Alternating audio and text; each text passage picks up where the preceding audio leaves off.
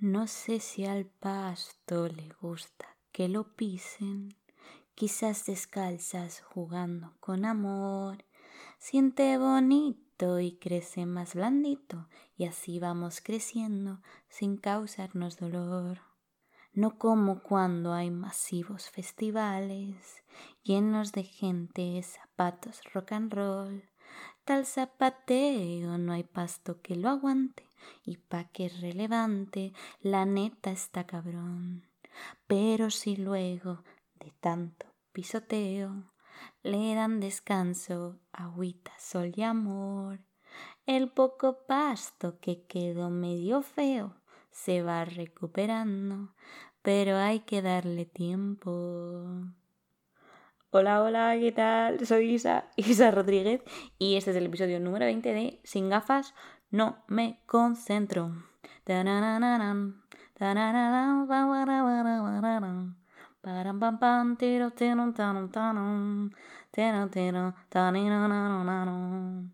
Bueno, gracias por esta improvisación. De nada, bueno, ¿qué tal estáis? ¿Qué tal estáis? Uf, uf. Eh, ¿Por qué empieza cantando esa canción sobre el pasto con acento así un poco inventado? Eh, creo que es acento chileno, pues porque es que esta canción me encanta. La he descubierto hace dos semanas y es de verdad, es una metáfora sobre la vida que me parece absolutamente preciosa. Y voy a empezar este episodio por las canciones que suelo recomendar al final en todos los episodios, pues este episodio lo voy a empezar recomendando canciones. ¿Por qué? Porque es relevante para lo que os quiero hablar y porque esta semana pues me han salvado, ¿vale? Me han sacado de, de, de bucles, me han sacado de bucles, vamos a dejarlo ahí. Y entonces la primera es esta, que se llama El Pasto, eh, de un buen hombre que se llama Josian Loch. Josian Loch. Eh, tiene acento la O, o sea, es Josian. Y se llama Reflexión del Pasto. Es que me parece, es que me encanta, de verdad. Es que, es que la tenéis que escuchar porque es que, es que esta mona dura como, me os voy a decir lo que dura exactamente. Eh, dura. No sé Ay, que le he puesto. Un minuto 45. Y es que es muy mona. Es que es una canción muy mona. Es muy simple, muy, muy de ukelele, pero, pero es que es muy cute. Y me ha encantado. Vale, luego, siguiente canción que os quiero recomendar. Bueno, que he tenido presente esta semana, en plan, no es que la quiera recomendar, simplemente que la pongo, pues porque la está escuchando. Cualquiera que me conozca sabe, conozca sabe que a mí todo lo que tiene que ver con el mal tiempo la lluvia, el frío y el viento. A ver, bueno, bueno. ¿Quién soy? No seré yo, Antonia Machada. perdonadme, perdonadme. bueno, da igual. Que el caso, que odio la lluvia, ¿vale? Me pone muy mal humor, me, me irrita, me...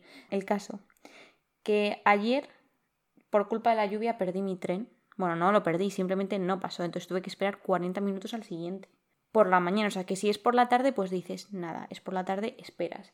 Pero por la mañana, que te has despertado pronto y que podrías haber estado durmiendo 40 minutos más, pues eso, añadido al tiempo de mierda, eh, puede hacer que tu día empiece muy mal y acabe peor.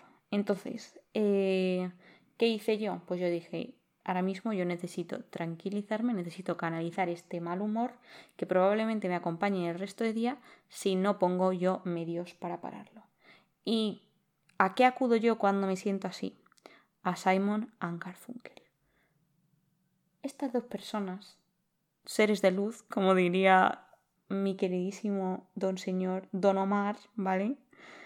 Estos seres de luz, eh, a mí me bajan las pulsaciones, ¿vale? Me bajan el ritmo cardíaco y tiene algo, y es en especial la canción de The Boxer, eh, tiene algo, tiene algo que a mí pues me tranquiliza y me, me, me, pone en un mood muy zen.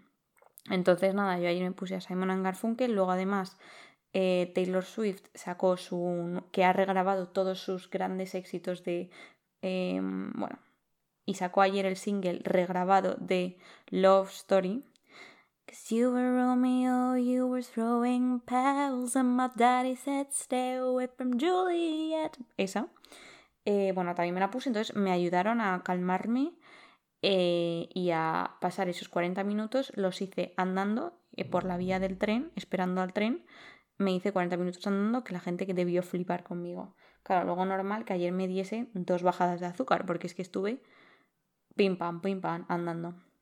Y luego la siguiente canción que vengo a decir, a hablar, que también me ha ayudado un montón, es una de Taburete, porque el miércoles yo fui a un concierto de Taburete. Fui al concierto de Taburete y fui a un concierto. Es que solamente decir que fue a un concierto me parece increíble. No quiero fardar, no quiero darle mucha bola a esto porque yo sé que, que es un tema sensible, en plan, ¿qué haces yendo a un concierto? Mm, fui bastante consciente de, de lo que suponía ir a un concierto y tomé las medidas eh, necesarias. Eh, me fui antes de que se fuera todo el mundo para no estar en contacto con la gente. Me eché gel en la salida y en la entrada y cuando llegué a casa me duché. Mm, lo estoy diciendo para que, para que digáis que no, penséis que soy una... Mm, no sé, una desquicia. O sea, vamos, que no tengo conciencia y que qué hago. Sino, mm, yo sé lo... O sea, no me arrepiento de haber ido porque es que me dio la vida, o sea, de verdad, me dio la vida. Fue un momento de, de desconexión total. Fueron dos horas que se me pasaron como si fuesen cinco minutos y me lo pasé tan bien, de verdad. Y nada, hay una canción de su nuevo disco que se llama John Ford que me gusta mucho, me gusta mucho, me parece muy bonita. Bueno, todas las canciones, esta es otra. ¿Cómo se nota que los cantantes principales están enamorados hasta las trancas? Porque el nuevo disco es que se nota muchísimo. Y cuando las cantaban en directo, es que se nota, se nota que están enamorados, es que se nota, es que se, se, se, se, se, vamos, se ve, se huele, se, se, se, puede tocar. Yo, vamos, yo lo sentí. Bueno, no sé, no sé a dónde voy con esto, pero bueno, eso. Eh, si no conocéis el grupo de Taburete, eh, Taburete tiene muchísimas connotaciones negativas aquí en España, dependiendo del círculo al que te muevas, también es cierto, pero bueno, resulta que eh, Willy Bárcenas, que es el, el, cantante principal de la banda, pues nada, es hijo de pues uno de los grandes chorizos de la última década en España, ¿vale? Es un hijo de un político, eh, Bárcenas, que bueno, ahora mismo está en la cárcel, pues porque, porque ha cogido dinero de donde no le convenía coger y, sin permiso y, y ha robado, ha robado, o sea, es un chorizo, ¿vale? Y ya está. nada más que decir, nada más que decir, pero bueno, ya está. Y entonces, pues dependiendo en qué círculos, pues hay gente que tiene compasión de él porque sus dos padres están, o sea, su madre y su padre están en la cárcel, y luego hay gente que dice, pues se lo merece porque él también es un canalla y es un pijo de mierda. Están así separados la España. España ahora mismo es un buen reflejo, yo creo que a veces de cómo está España, pero bueno. A mí me encanta su música, me encanta desde el principio y soy fan, fan absoluta y a mí el otro día me dieron la vida y lo agradezco, la verdad, o sea, me gustó muchísimo. ¿De qué os vengo a hablar hoy en este episodio número 20 que quiero que dure 20 minutos? Os vengo a decir que estoy un poco harta de... Bueno, yo he llegado, yo creo que estoy llegando a mi tope de saturación tema pandemia. Eh, ¿Por qué? No por nada en especial, o sea, yo soy una afortunada, tengo muchísimas razones por las que doy gracias, doy gracias a diario, no me ha tocado duramente la pandemia en familiares, mm, he podido, o sea, tengo una casa maravillosa y una familia maravillosa con la que estar y de la que estoy tremendamente agradecida, pero, pero ya estamos en un punto bastante malo a nivel general. Yo creo que los ánimos están por los suelos, yo creo que, pues, ¿cómo llama este título? Que la cosa está chunga para los optimistas, o sea, la cosa está verdaderamente chunga, está difícil y es... El otro día hablaba con mi enfermera, la que me lleva la diabetes, y me dice, es que está la gente fatal. Me dijo, vas a tener mucho trabajo. Si es la primera vez que me escuchas, estudio psicología y por eso me dijo, vas a tener mucho trabajo. A mí me da, se me rompe el alma.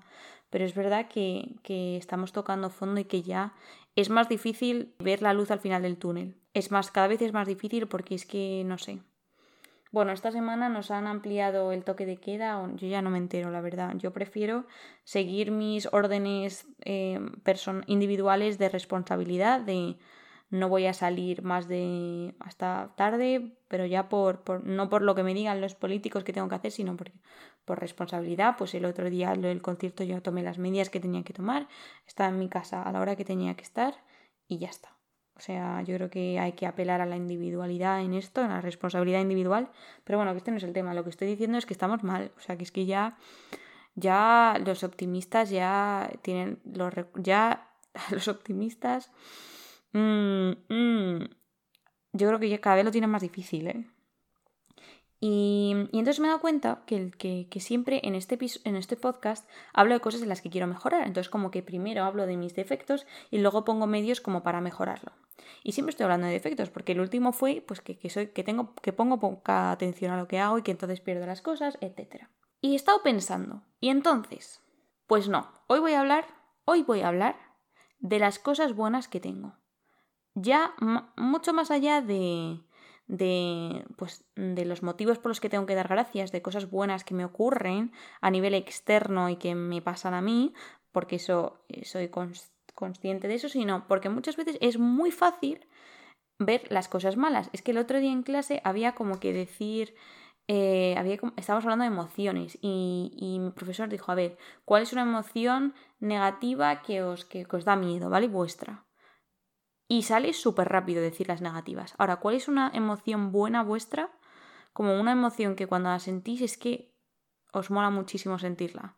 Y tío, no sé poner palabras a las cosas buenas. O sea, me costó poner palabras a las cosas buenas. Como yo estoy constante, soy hipercrítica conmigo misma, soy hipercrítica con, con lo que hago, con lo que me falta, con mis defectos, digo, mira, voy a dar un espacio, voy a hacer un episodio en el que no digo que las cosas vayan a salir bien o que me va a ir genial en la vida, no, no, sino que me voy a centrar en el presente.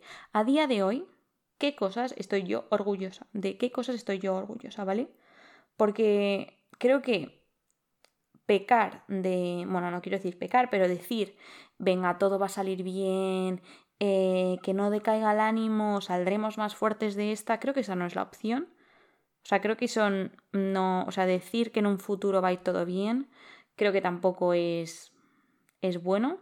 Y decir también que, que, todo está fatal, pues tampoco, ¿no? No creo que haya que ir a los extremos, sino creo que igual que somos muy rápidos de darnos cuenta de las cosas que van mal y quejarnos, porque es que es súper rápido, o sea, es que sale así.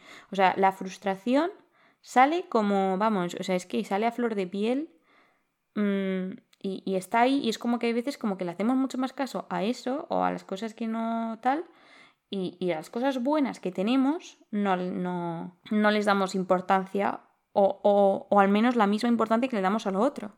Entonces, claro, al final donde pongas tu atención, pues eso va a determinar un poco pues, cómo te vas a sentir, cómo vas a mirar la vida y cómo, cómo vas a afrontar las cosas.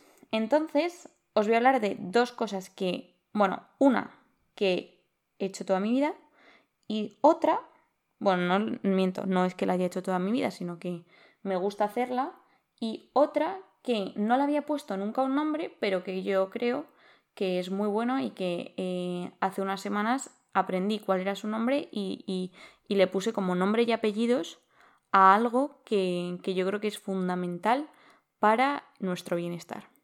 Entonces, os voy a hablar lo primero. Lo primero, antes he dado gracias por las cosas que tengo, ¿vale? Ser agradecido.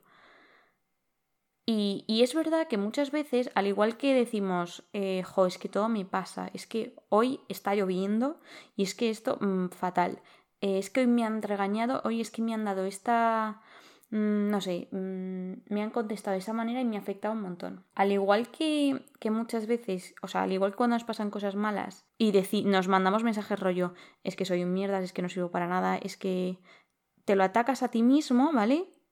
Creo que cuando, cuando nos pasan cosas buenas, no somos conscientes, a ver si explico esto bien, no somos conscientes de, o sea, como que esos mensajes negativos que nos mandamos hacia nosotros mismos, el paralelo hacia las cosas buenas de uno mismo, normalmente hablamos de cosas que nos pasan que son buenas, en plan, pues hoy ha salido el sol, hoy es que he quedado y he estado con mis amigos, en plan, no sé, me lo he pasado genial con mis amigos.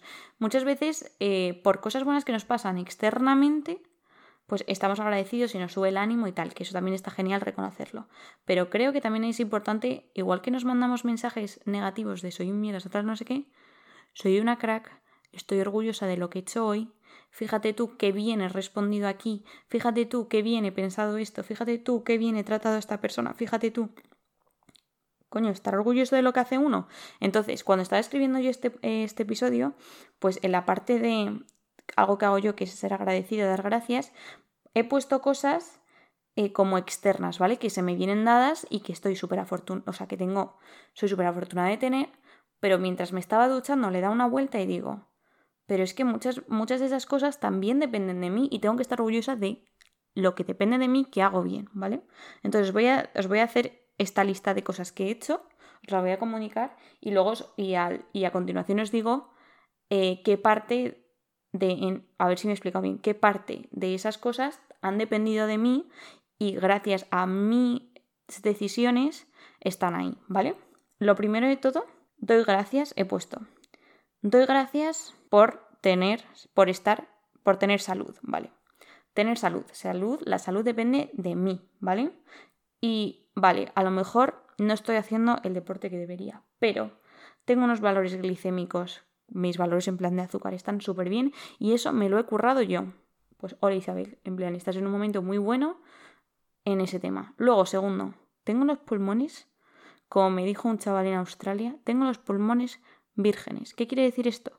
Que no me he fumado ni un piti, ni un porro en mi vida. En mi vida me he fumado nada, ¿vale? Sí que es verdad que algo de contaminación debe haber, pues porque he estado en ambientes en los que sí. Pero yo, por mí misma, nunca he cogido y he dicho, pues le quiero dar una calada, ¿sabéis? No, no, no, no. O sea, que tengo que agradecer a mi yo adolescente y a mi yo actual que, tío, yo entiendo por qué la gente fuma. O sea, yo muchas veces digo, fumar te da, es como un canal, ¿vale? En plan, un canal de comunicación para mí. Eh, fumar yo lo veo a la gente y es una manera, pues la manera en la que pones la mano, en la manera en la que te mueves cuando estás fumando, te da cierta como cierta presencia y yo lo entiendo y me das fuego tal, eso da pie a conversaciones. Yo entiendo por qué la gente fume, o sea, yo no estoy juzgando a nadie. Pero, pero tío, yo en mi ser tengo un órgano que funciona pues mal, mi páncreas, la verdad es que eh, el pobre hace lo que puede. Y tío, pues pues yo no me quiero cargar otro órgano de mi cuerpo, ¿sabéis? Y esa decisión la he tomado yo.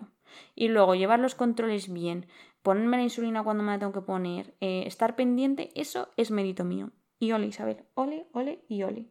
Vale, segunda cosa por la que tengo que dar gracias. Gracias por tener. O sea, en plan, yo doy gracias. A ver, yo cuando doy gracias, cuando soy agradecida, doy gracias a Dios, ¿vale? En parte doy gracias a Dios, uno, por darme los regalos que me ha dado y dos, por darme la libertad para hacer lo que yo quiero y, guiarme en eso, ¿vale? Pero vosotros, o sea, si tú no tienes fe, gracias a la vida, a, tu persona, a la naturaleza, al cosmos, a lo que quieras dar gracias, pero ser agradecidos también dándote cuenta de que, de que hay parte de ti que, las decisiones las tomas tú. O sea, dar gracias, también hay que dar gracias a la vida en general, pero también a uno mismo, ¿vale? Y eso cabe yo creo que dentro de la espiritualidad y creer en Dios que, parece que estoy dando, me estoy dando todo el mérito a mí misma y tampoco es eso. O sea, yo doy gracias por la libertad que tengo para tomar mis decisiones y doy gracias por las cosas que me van regalando, me va regalando la vida, pero también doy gracias porque soy capaz de darme cuentas de ellos. No sé si me entendéis, pero bueno, el caso. Que doy gracias por tener amigos con los que poder hablar de cosas importantes. Eso es como lo primero que he puesto. Entonces, a mí los amigos no me han venido, no han caído del cielo, ¿sabéis? Yo los amigos los he tenido que... Creo que la frase de your vibe, no, your vibe attracts your tribe, creo que es, es total. O sea, también hay parte de mí que atrae a ciertas amistades y que yo poniendo temas de conversación encima de la mesa y priorizando ciertas cosas y buscando a gente que coincide con, con cómo soy, eso también es parte de mi responsabilidad. Entonces, o sea, es eh, que tenga tan buenos amigos también ha dependido un poco de mí. O sea que también, pues mira, pues, pues, pues muy bien hecho, Isabel, muy bien hechos. Así. Luego, he puesto, por ser sensata. Doy gracias por ser sensata. Pues si esto a lo mejor ha dependido un poco también de pues, mi familia, de al final nada es aislado, pero, pero bueno, yo creo que cuidar la sensatez y el sentido común eh, también un poco depende de mí, porque también puedes ir mm, con amistades equivocadas o meterte en dinámicas de relaciones pues que a lo mejor pierden pierden un poco, sí, como que pierden esa parte de sentido común. Eso también yo podría haber optado y puedo optar por llevar ese tipo de relaciones, pero decido que no. Entonces, bueno, cuido mi sensatez, cuido las cosas que se me han dado, las cuido. Y eso es parte de mi responsabilidad y ole, ole, ole Isabel, por tener sentido del humor. Así lo digo y así lo expreso. O sea, yo no sé qué haría sin el sentido del humor y, y, a, mí el tener sentido del humor eh, e intentar y hacer el esfuerzo por, por reírme de las cosas, por no tomármelas tan en serio, pues también, también ayuda a que yo, pues, pues que, que no entre en bucles de negatividad. También os digo que, que es importante eh, darse cuenta, bueno, para mí es muy importante también darme cuenta cómo, esto lo estoy intentando aprender eh, ahora, pero como, aprender a, a, sentir la frustración y ver dónde está la frustración y, y, sentir esa, las, las, las emociones que son a lo mejor más negativas quizás, no es que yo las, ¿cómo se dice?, las sustituya riéndome de las situaciones, no, no, no, no. O sea, hay que tener un equilibrio y lo que digo, sensatez y sentido común. Pero sí que es verdad que, que centrarme solamente en cómo me siento mal y, y no destensar eh, y poner esfuerzo en, en, esa destensión por medio del sentido común que yo tengo, pues, pues yo creo que a mí eso me ayuda, ¿vale? Y es un fuerte que tengo. Y cada uno tiene su fuerte, sus mecanismos para no caer en esa visión túnel pero también creo que es importante no dejar que esos mecanismos inconscientemente se pongan en funcionamiento y tapen eh, la frustración, el enfado, la tristeza. Creo que es importante darse cuenta de que la tristeza está ahí, darle un espacio, respirarla, localizarla en el cuerpo, meditar si hace falta, escribir si hace falta. Y luego también cuando las cosas te van bien, cuando te das cuenta de que tienes recursos para afrontar esas cosas, también darte cuenta de que eso es parte de ti, que también tiene una parte localizada en el cuerpo que, y, que, y que al final nace un poco de tu libertad y de, y de la toma, no sé si me estáis entendiendo lo que quiero decir, pero que también parte un poco de, de tu toma de decisiones y de tu manera de querer ver la vida y de, y en, en, definitiva de tu libertad. O sea, es que no me voy a cansar de decirlo. O sea, somos libres para elegir cómo y cuándo sentir. O sea, sí, para cómo gestionar las cosas que nos pasan. Y, yo entiendo que, hay problemas que, son muy graves y que no dependen de uno y que, se hace muy difícil eh, tener el locus de control interno para, o sea, localizarlo internamente y, se hace muy difícil muchas veces hacerle, o sea, mm, enfrentarte de cara a un problema que es muy fuerte. Y en esos casos hay que pedir ayuda. Y yo soy consciente también de que tengo que pedir ayuda para, o sea, cuando digo pedir ayuda es eh, ir al psicólogo. Em, creo que es muy importante eh, cuando no hay cuando crees que no tienes recursos y que no los recursos y las, herramientas las tienes pero muchas veces no las conoces y necesitas un trabajo terapéutico de la mano de un profesional que te ayude a ver con claridad qué es lo que te ocurre. Y entonces si estás en un momento muy malo pues es evidente que necesitas esa ayuda y ese empuje. Pero en decidir ir al psicólogo ahí ahí hay ahí hay verdad y hay libertad ¿Sabes lo que te digo? Que también tú ahí estás optando y tú ahí estás invirtiendo en algo bueno. Creo que eso también tiene valor. O sea que hay grados de libertad y, yo lo sé. Y no estoy diciendo aquí que viva la vida y que todos, no sé, yo soy muy afortunada y soy consciente de ello, pero también soy consciente de que tengo limitaciones y que no tengo toda la vida resuelta y que de muchas cosas no tengo ni idea. Y que aunque yo hable aquí como súper fácil y tal, yo soy consciente de que hay cosas que se escapan de las manos y que uno solo no puede afrontarlas. Pero yo creo que también es importante darse cuenta de que, de que sí, de que uno también tiene cosas buenas y que, y que, hay, que hay que darse cuenta de ellas, ¿vale? La educación, tío, pues me lo curro, me lo curro, mis estudios me lo curro, el estar atenta en clase me lo curro, el, no sé, el querer aprender, pues eso también es una actitud que tengo que llevar y que, y que muchas veces me cuesta, pero lo hago. Y creo que eso también, pues ole Isabel, ole, muy bien hecho. Así que eso.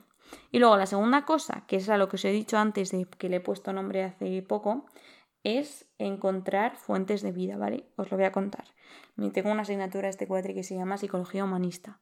Si escuchasteis mi podcast, mi episodio de la escucha empática, la psicología humanista se centra mucho en el presente y se centra mucho en que cada persona es capaz de coger las riendas de su vida y que cada persona tiene eh, los recursos necesarios para afrontar las cosas, ¿vale? Y que el la figura del terapeuta, más que una persona que da pautas, es una persona, es una persona que crea un espacio en el que tú te puedes abrir, te puedes expresar y a raíz de esa libertad para expresarte, empiezas a descubrir todas las herramientas y los recursos que tienes para afrontar la vida, ¿vale? Entonces, este profesor que tengo de psicología humanista nos contó el otro día que, que, bueno, que es muy importante encontrar en tu vida fuentes de vida. ¿Cuántas veces habré dicho vida? Pues no lo sé, muchas. Entonces, las fuentes de vida, para que os hagáis una idea, son esas cosas que eh, en cada persona son distintas, pero que te hacen como completamente desconectarte y como que entras en un flow, o sea, pues por ejemplo, eh, meditar o hacer yoga, es como que te disocias, por así decirlo, y entras como en un equilibrio de mente y cuerpo y como que todo va sincronizado y el tiempo alrededor tuyo se para. Puede ser escuchar música, pintar, eh, escuchar el sonido de las olas, mm, hacer deporte, nadar, rezar, viajar, o sea, cada uno tiene sus cosas. Y yo creo que es importante darle nombre a esas cosas que son fuentes de vida para ti y, y que te permiten eh, como fluir con tu persona. Y que después de hacerlo te sientes como, como, me he quitado como un peso de encima seguro que cada uno tiene sus movidas y sus cosas, o sea, cada uno tendrá sus... Para mí, por ejemplo, es cantar. Cantar me, me desconecta muchísimo. Eh, rezar, hacer este podcast también me desconecta, aunque parezca que yo estoy en mi cabeza todo el rato, me desconecta bastante porque yo es como que fluyo en plan, empiezo a hablar, hablar, hablar, hablar, hablar y como que, que me... Mm, a veces como que se nota, ¿no? Como que me voy un poco por las ramas y tal. Así que esas dos cosas, dar gracias por las cosas que tienes, dándote cuenta que en esas cosas que se te han regalado también hay parte de responsabilidad tuya y de tus tomas de decisiones y que te tienes que y que las tienes que reconocer y reconocer que eres que, que tienes valor y que, y que tus decisiones tienen valor y que tu manera de afrontar las cosas y las cosas que haces bien tienen valor y, y que es importante también darles nombre y apellidos. Y luego encontrar esas cosas que a ti te dan vida, esas cosas que te dan, son fuente de vida y que te ayudan a, a desconectar y a entrar en... Es, es, gracioso porque es como una paradoja, desconectas, pero a la vez estás muy en conexión con, con todo tu mente y tu cuerpo. Es un poco espiritual y un poco abstracto, pero creo que es muy bueno y si, y si lo hacéis y lo habéis experimentado, yo creo que entendéis eh, por dónde quiero ir.